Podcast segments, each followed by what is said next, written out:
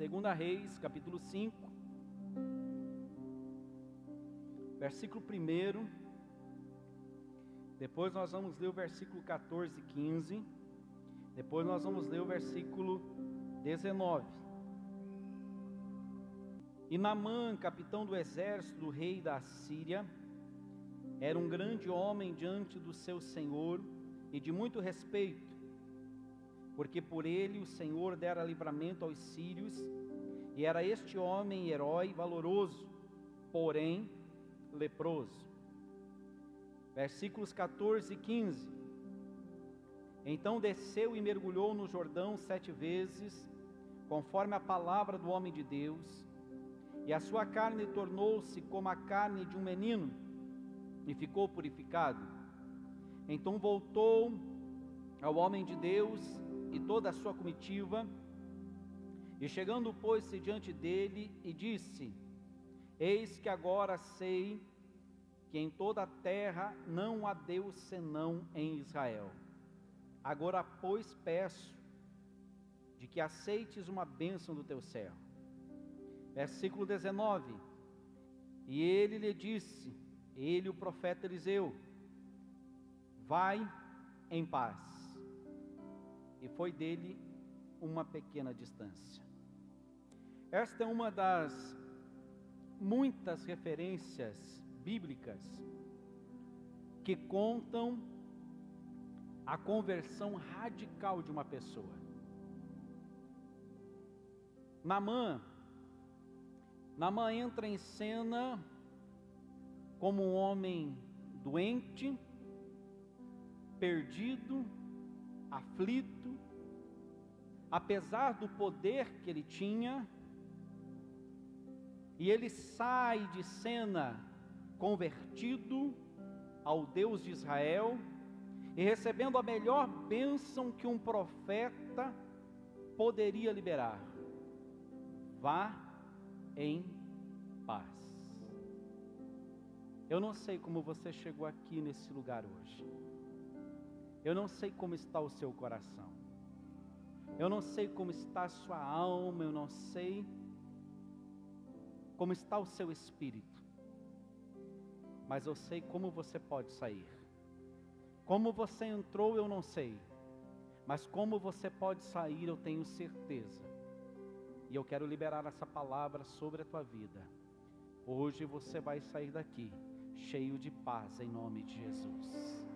Não importa o que esteja perturbando a tua alma, não importa o que esteja perturbando o teu espírito, hoje haverá paz na sua casa. Hoje haverá paz na sua vida, hoje haverá paz na sua família, hoje haverá paz. Mas é importante a gente entender isso, irmãos, que a conversão de Namã, ela nunca aconteceria se não fosse ação de pessoas, pessoas que Deus usou para conduzir este capitão, esse senhor da guerra, chamado Namã, para a fé. Há pelo menos algumas pessoas que interagem diretamente com Namã e participam decisivamente da conversão dele. Uma menina escrava que proclamou a sua fé para a esposa de Namã, um servo auxiliar de um profeta que lhe apontou o caminho da obediência, e alguns oficiais subalternos dele que o consolidaram no momento de desistência. Esses personagens, essas pessoas, elas foram de extrema importância na conversão de Naamã. Talvez se um deles tivesse falhado, talvez se um deles tivesse não tivesse a ousadia de falar, talvez se um deles tivesse pensado, não, eu vou ficar quieto, eu não vou dizer nada, talvez Naamã não estaria nos registros de segunda rei como um dos maiores milagres realizado pelo profeta Eliseu.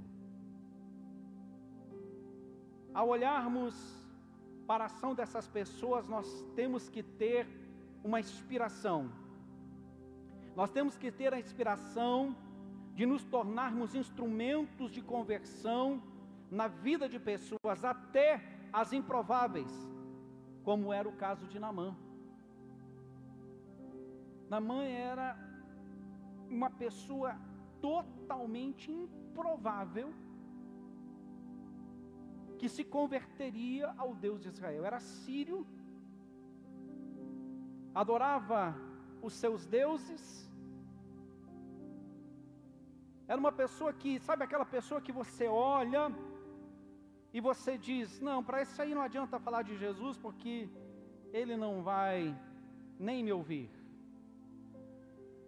Aquela pessoa que você olha para ela e diz assim: Não, nem vou falar nada. Sabe, eu não sei se você já teve essa sensação de você estar com uma pessoa e querer não querer nem comentar que você é crente.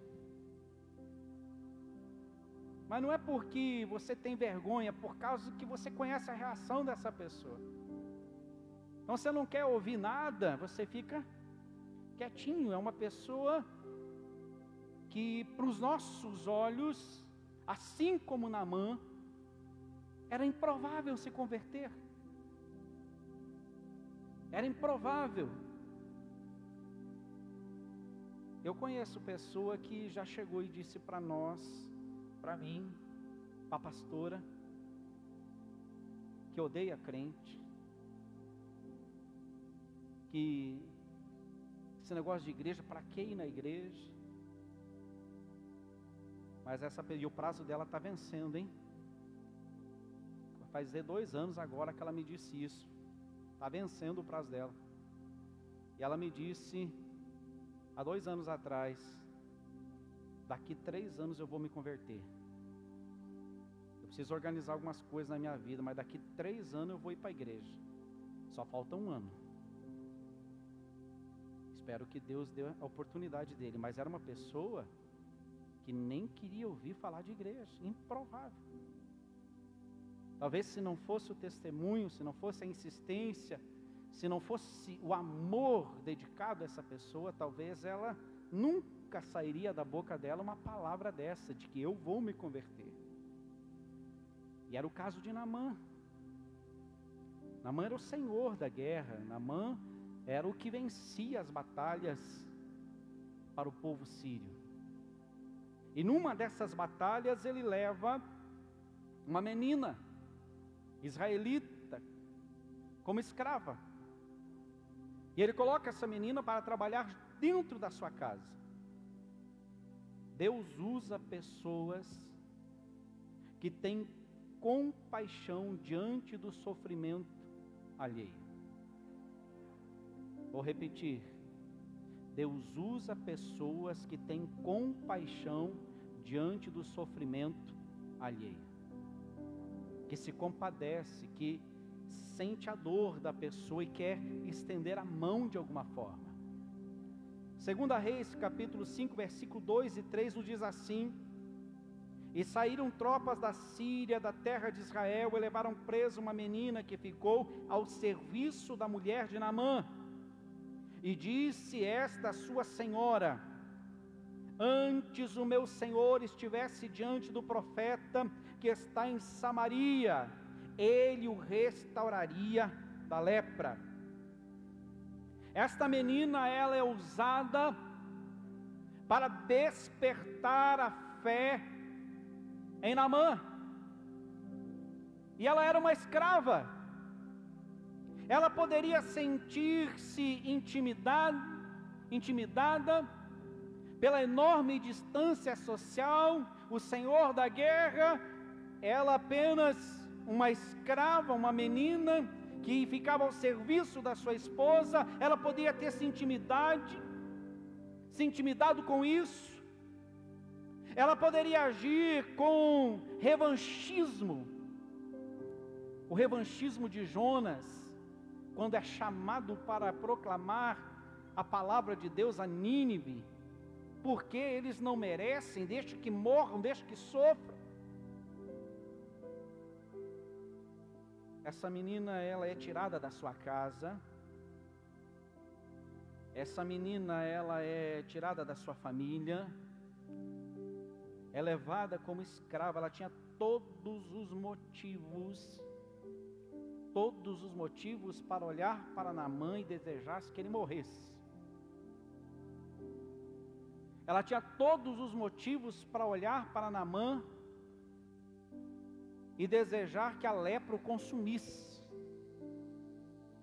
Mas, no entanto, não foi assim que ela agiu. No entanto, essa menina olhou para Naamã como um ser humano e sentiu compaixão dele. Esta semana nós é, conversando com a pessoa e ela pedindo que a outra pessoa fosse pedir perdão para ela, que ela estava muito magoada. Eu estou orando para que ela venha pedir perdão para mim. E enquanto eu ouvia isso, Deus colocou algo no meu coração. não é o perdão, o pedido de perdão da outra pessoa que limpa o meu coração da mágoa. Não é o pedido da outra pessoa. Meu coração é limpo da mágoa quando eu libero perdão. Não precisa outra pessoa vir, ah, por favor, me perdoe, eu te magoei. Não, não, não. Digo para você que talvez nem a mágoa seja arrancada porque o orgulho não foi quebrado. Que a pessoa vem lá, ah, não, é, tem que, a pessoa tem que pedir perdão para mim, isso aí é orgulho. Vai ficar magoado, vai ficar rancoroso. Porque não é o pedido de perdão de outra pessoa que arranca a mágoa do nosso coração, é quando nós liberamos perdão incondicional. Não importa o que a pessoa fez, não importa o que a pessoa deixou de fazer, eu libero perdão, eu amo essa vida, eu quero que ela seja alcançada por Jesus. Essa mágoa não vai impedir o meu relacionamento com Deus, essa mágoa não vai impedir que Deus haja na minha vida, essa mágoa não vai impedir que os céus se abram sobre mim. Se você chegou aqui hoje com o coração cheio de mágoa, esperando que a outra parte diga: Ó, oh, me perdoa, ei, você está muito enganado, porque isso talvez só vai aliviar a tua consciência, o teu ego. Mas se hoje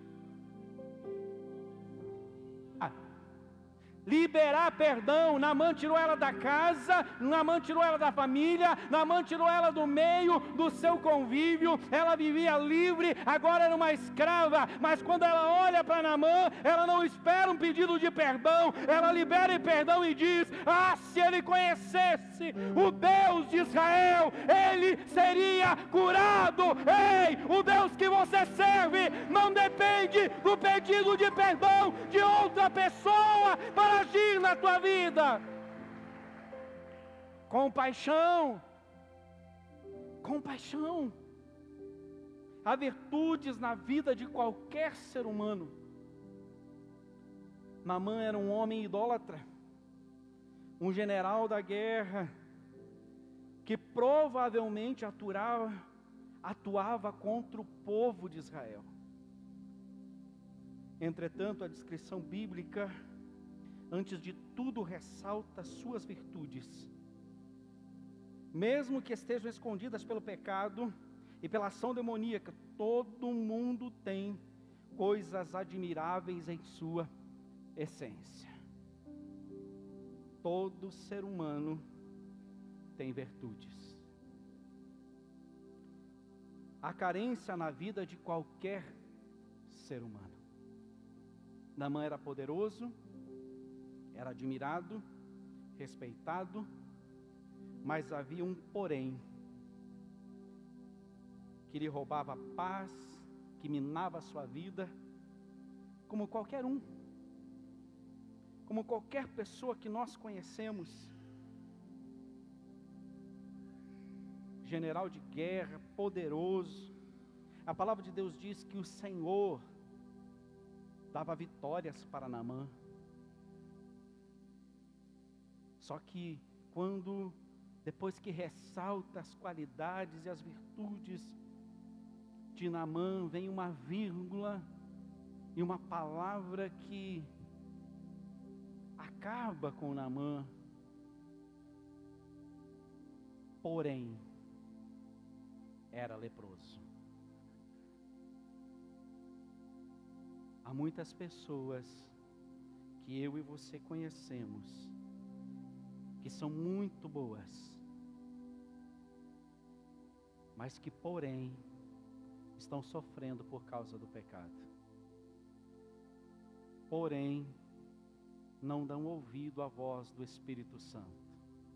Porém, sofrem com a tristeza, porém, sofrem com a dor, porém, sofrem com um casamento destruído, porém, sofrem com os filhos nas drogas, porém, tem alguma coisa ali que causa dor. E eu quero dizer para você, nós somos um instrumento para tirar o porém da vida dessa pessoa. Eu vou repetir porque isso tem que entrar dentro do teu coração. Nós somos um instrumento para tirar o porém da vida dessas pessoas porque o porém na vida de Namã acaba, o porém na vida de Namã não existe mais, existe no versículo 1 de 2 Reis, capítulo 5, mas no final da história dele não existe mais porém, ele ainda é um general de guerra, ele ainda é um homem que Deus vai abençoar, ele ainda é uma pessoa que tem muito crédito na sua nação, mas não existe mais nenhum porém, sabe por quê? Porque ele se rendeu ao Deus Altíssimo e o porém foi arrancado da vida dele, ele não é mais leproso. Ei, se prepare, porque muitas vidas vão chegar até nós com um porém, mas depois de conhecerem Jesus, o porém não existirá mais na vida delas, existirá este é filho do Deus Altíssimo. Deus usa pessoas que têm ousadia em proclamar a sua fé. E nós estamos orando para isso, irmãos. Conversando com nossa célula na quarta-feira, nós dizíamos sobre paixão pelos perdidos e Deus está fazendo isso no nosso coração. Deus vai batizar essa igreja com paixão, mas chegamos a uma conclusão que não só a paixão não vai resolver precisa ter ousadia também. Não adianta só estar apaixonado e ter. É, é que nem aquele aquele jovem, né? Hoje é, hoje é diferente, irmãos. Aí eu vou falar de antigamente. Sabe aquele jovem que está apaixonado, mas ele não tem coragem de dizer que está apaixonado para a pessoa? Sabe? Pois esse era eu apaixonado pela pastora Mari, o coração ardia, mas morria de medo, morria de medo de chegar e dizer para ela: Ó, oh, estou apaixonado por você, vamos casar. E namoro eu não pedi, não, eu pedi em casamento, irmão. Crente não namora, crente casa. Aí o dia que eu fui falar com ela, o pessoal se reunia na, na varanda da nossa casa onde eu morava quando solteiro com meus pais, se reunia ali para subir um monte para orar. E aí era 40 pessoas, e ela chegou primeiro, falei, olha Deus agindo. Chegou primeiro, sozinha. Falei, é hoje, Deus. É hoje. E ela sentou na varanda e eu cheguei para ela assim e falei: Pois é, eu queria falar com você. Ela fala. Não, não, esquece, besteira, besteira, besteira, deixa para lá. E não falei nada. E depois, lá na frente, a coisa aconteceu, mas não foi fácil para mim. E às vezes a gente fala de paixão, mas não é o suficiente. Tem que ter ousadia também. Tem que ter coragem coragem para falar do Evangelho para as outras pessoas, coragem como o irmão Reginaldo teve, o Reginaldo não está aí hoje, não vi ele. de orar por uma mulher na fila do buffet de um restaurante. A mulher foi curada, foi na igreja no domingo e vai se batizar agora dia 14. Se converter, vai se batizar dia 14. Mas se o irmão Reginaldo não tivesse a coragem de ter orado por aquela mulher, talvez aquela mulher não teria sido alcançada por Jesus. Ei, esta ousadia vai vir sobre a nossa vida, paixão e ousadia em nome de Jesus. Essa menina teve ousadia, ela, ela, ela, ela estava falando algo que poderia talvez até levá-la para a prisão, talvez até uma blasfêmia contra os deuses da Síria. Mas ela teve coragem, ela teve ousadia, ela proclamou a sua fé. Ela diz aqui, ó, parafraseando, né, num, num, grosso modo de, de orgulho santo, se existir, Aqui na Síria não tem Deus que faz milagre, mas lá em Israel tem um Deus que faz milagre. Lá em Israel tem um Deus que pode curar o meu Senhor. Ousadia. Desperta em Namã a fé através da ousadia. Ela demonstrou consciência sobre autoridade espiritual. E olha o que ela fala: se ele soubesse que existe profeta em Samaria. Ela reconhece quem era a autoridade espiritual sobre a vida dela. No caso dela, Eliseu. Nós precisamos ser corajosos ao apresentar o Senhor às pessoas. O Deus que nós servimos não é qualquer Deus. Ele é todo-poderoso. Ele é cheio de amor. E Ele está disposto a agir na vida de quem o busca. É assim que nós devemos apresentá-lo. Lembra a canção que nós cantamos com tanta veemência, que nós cantamos com tanta coragem, que nós cantamos com tanta alegria? Deus de milagre, Deus de promessa. Esse é o nosso Deus e é dessa forma que nós precisamos apresentá-lo às pessoas. Deus usa pessoas que são objetivas em apontar o caminho da cruz. Que não ficam enrolando, que digam, ó, oh, existe um caminho e esse caminho é único, é Jesus. E ele declara: Eu sou o caminho, a verdade e a vida. Ninguém vai ao Pai se não for por mim.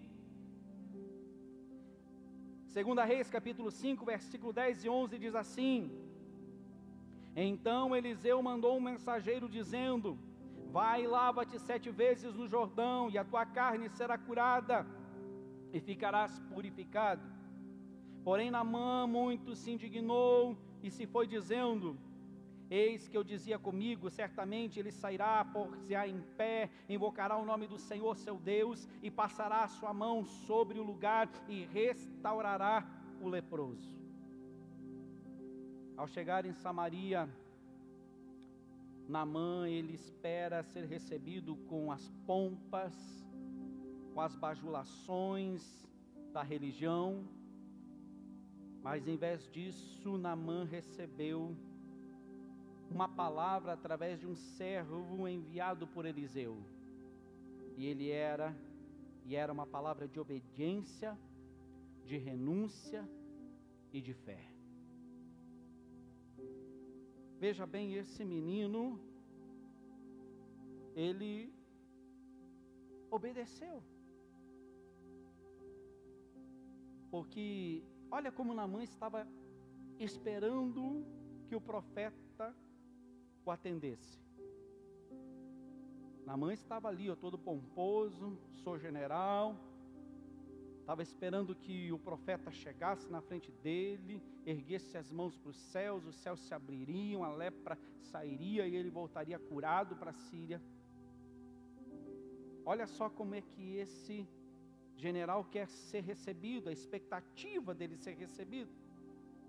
Mas ao invés disso, Eliseu chama o seu servo e diz: Ó, vai lá e diga para ele mergulhar sete vezes na água do Jordão. Só isso. E eu fico pensando, esse servo olhando para o general Naamã, para os seus subordinados, e dizendo: É doido? Camarada lá está esperando o senhor sair e eu vou ter que ir lá? Camarada lá está esperando o senhor ir lá conversar com ele e eu vou ter que dar esse recado para ele ainda? Mas a palavra de Deus diz que o servo foi entregar o recado que Deus havia mandado entregar. Entregar o recado que o profeta havia falado para falar. Não é uma igreja cheia de firula, não é uma igreja cheia de bajulação, que levará as pessoas à verdadeira conversão, não, irmãos. Nós somos enviados para pregar, nós não somos enviados para pregar o que as pessoas querem ouvir, nós somos enviados para pregar o que Deus manda pregar.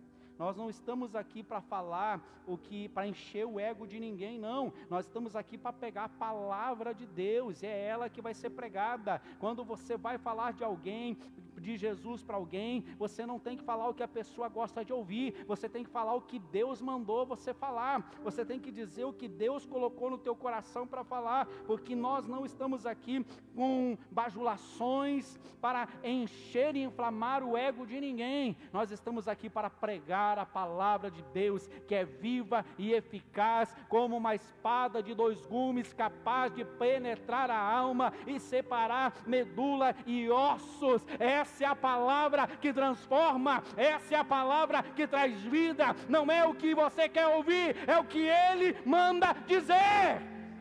É essa palavra que tem que ser pregada. O Evangelho da cruz é único. O Evangelho da cruz é um só. Ele pode e deve ser transmitido com graça e amor mas ele não pode ser barateado. O Evangelho da cruz é único.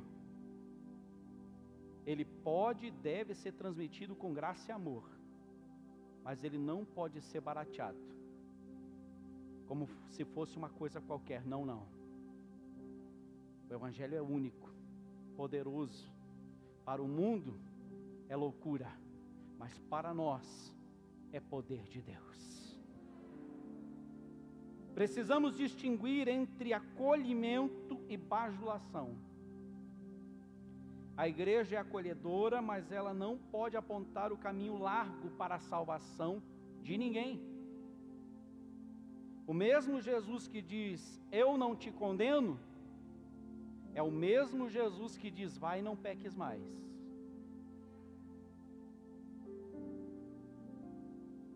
Acolher as pessoas mas não o pecado das pessoas. A Bíblia diz: venha como está. Mas a Bíblia diz que você não pode permanecer como você está, tem que haver mudança, tem que haver transformação, tem que haver arrependimento. E arrependimento não vem sem obras, arrependimento vem com atitude. Os sete mergulhos representam um caminho estreito a ser seguido. Andar da maneira de Deus. Namã recebe essa palavra: olha, o meu Senhor disse para você ir até o Jordão e mergulhar sete vezes.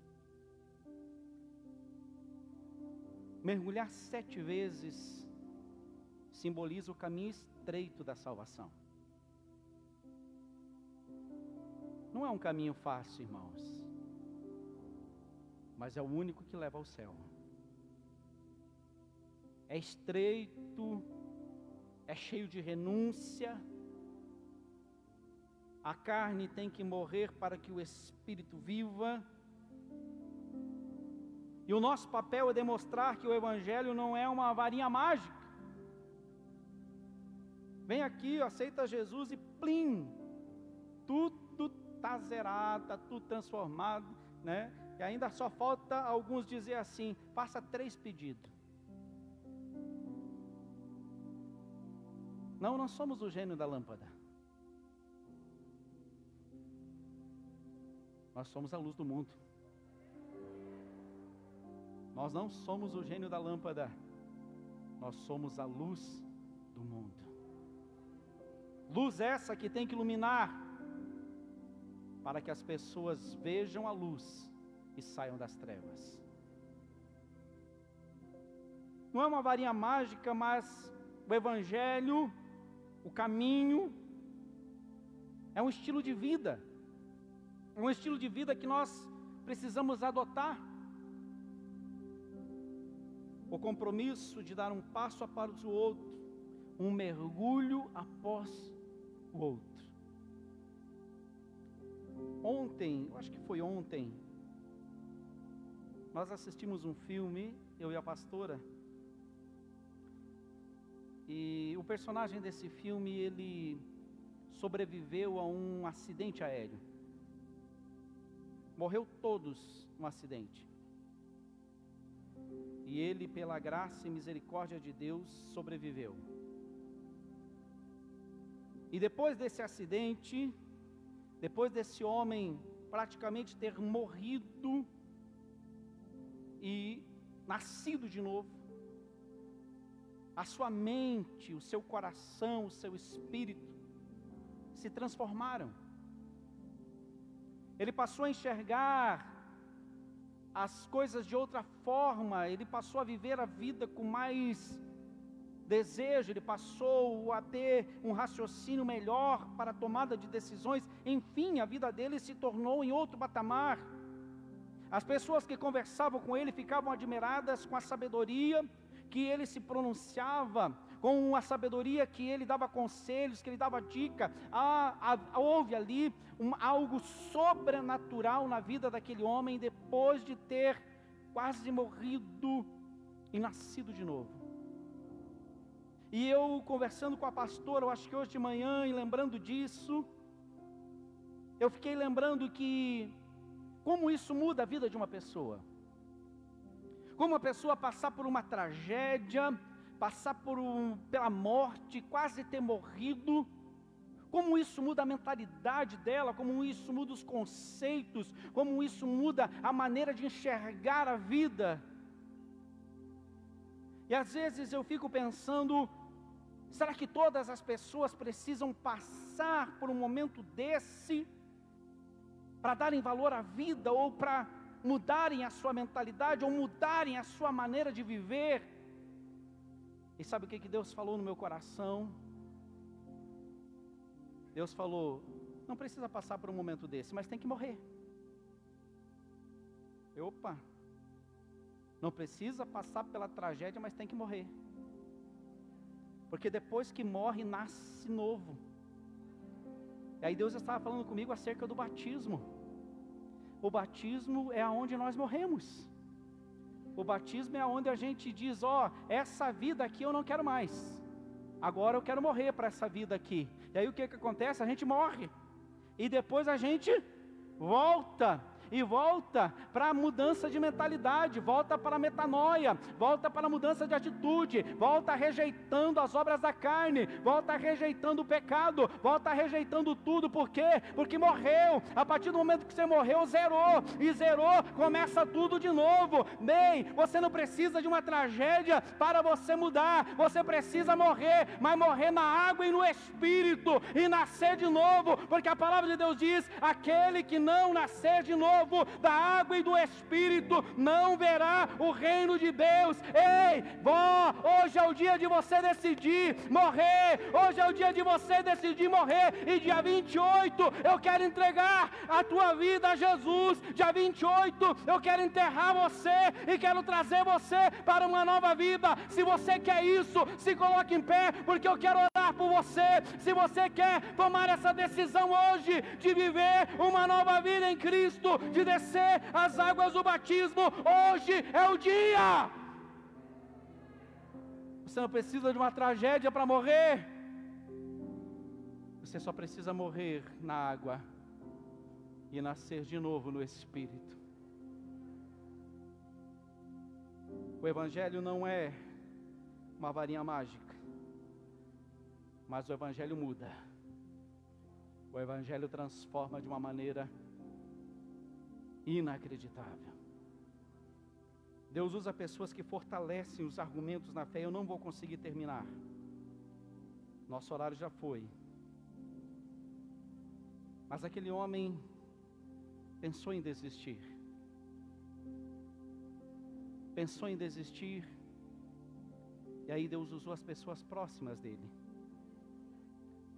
Chegou alguém na orelha dele e disse: Meu Senhor, se ele não tivesse mandado o Senhor fazer coisa pior, o Senhor não faria para ser livre da lepra? O que que te custa descer ao Jordão, mergulhar sete vezes?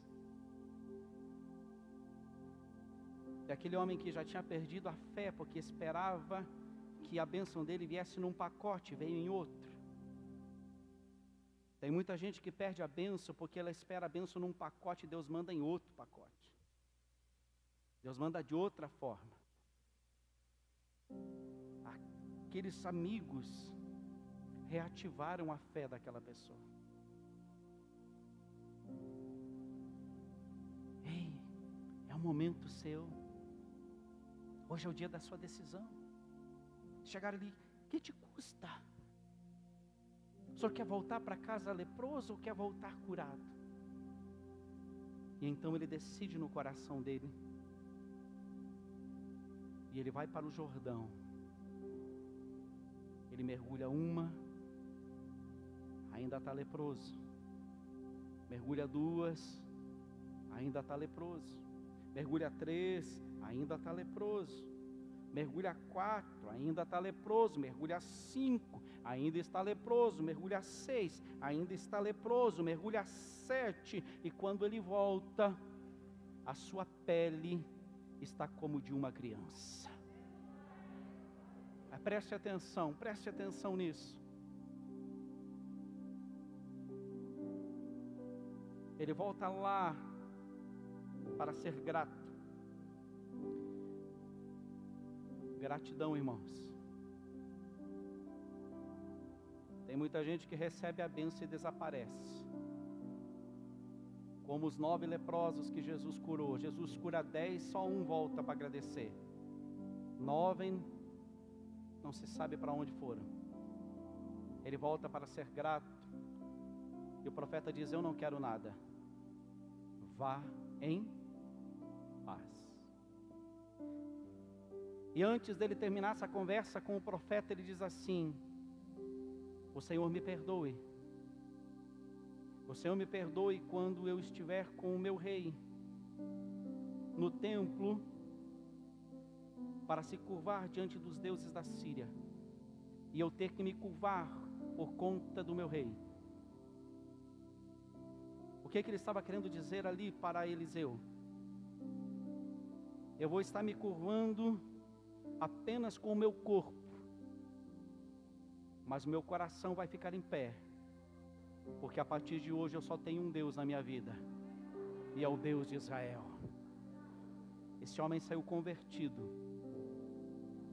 porque a menina escrava declarou a sua fé. Esse homem saiu convertido, porque o servo foi levar a palavra curta e objetiva, sem firula. Esse homem se converteu, porque Deus colocou pessoas do lado dele para ativarem a fé no momento em que ele tinha perdido. Se coloque em pé, porque Deus quer te usar.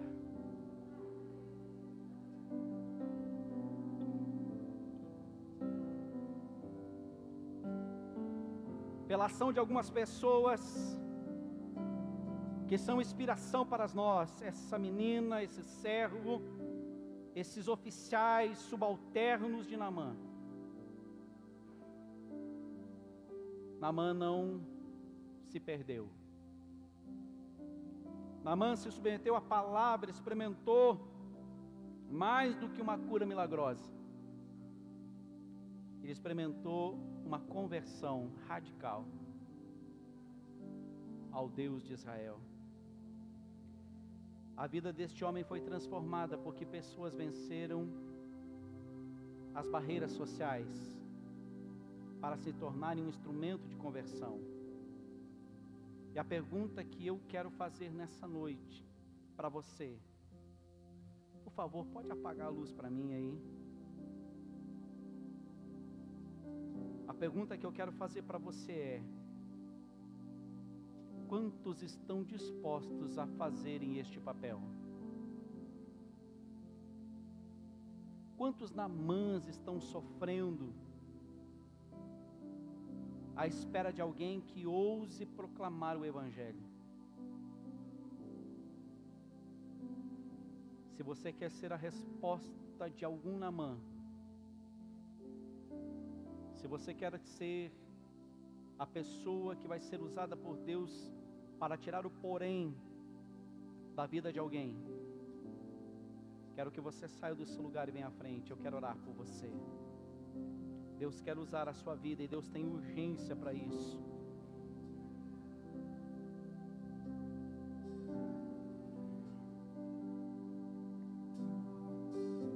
Quantos estão dispostos a viver esse papel? Veja quão importante foram essas pessoas na vida de Namã, a escravo, servo, os seus subalternos. Veja como importante essas pessoas mudaram a vida daquele general. Ele não apenas foi curado da lepra, ele foi salvo em Cristo Jesus ele se rendeu ao Deus de Israel.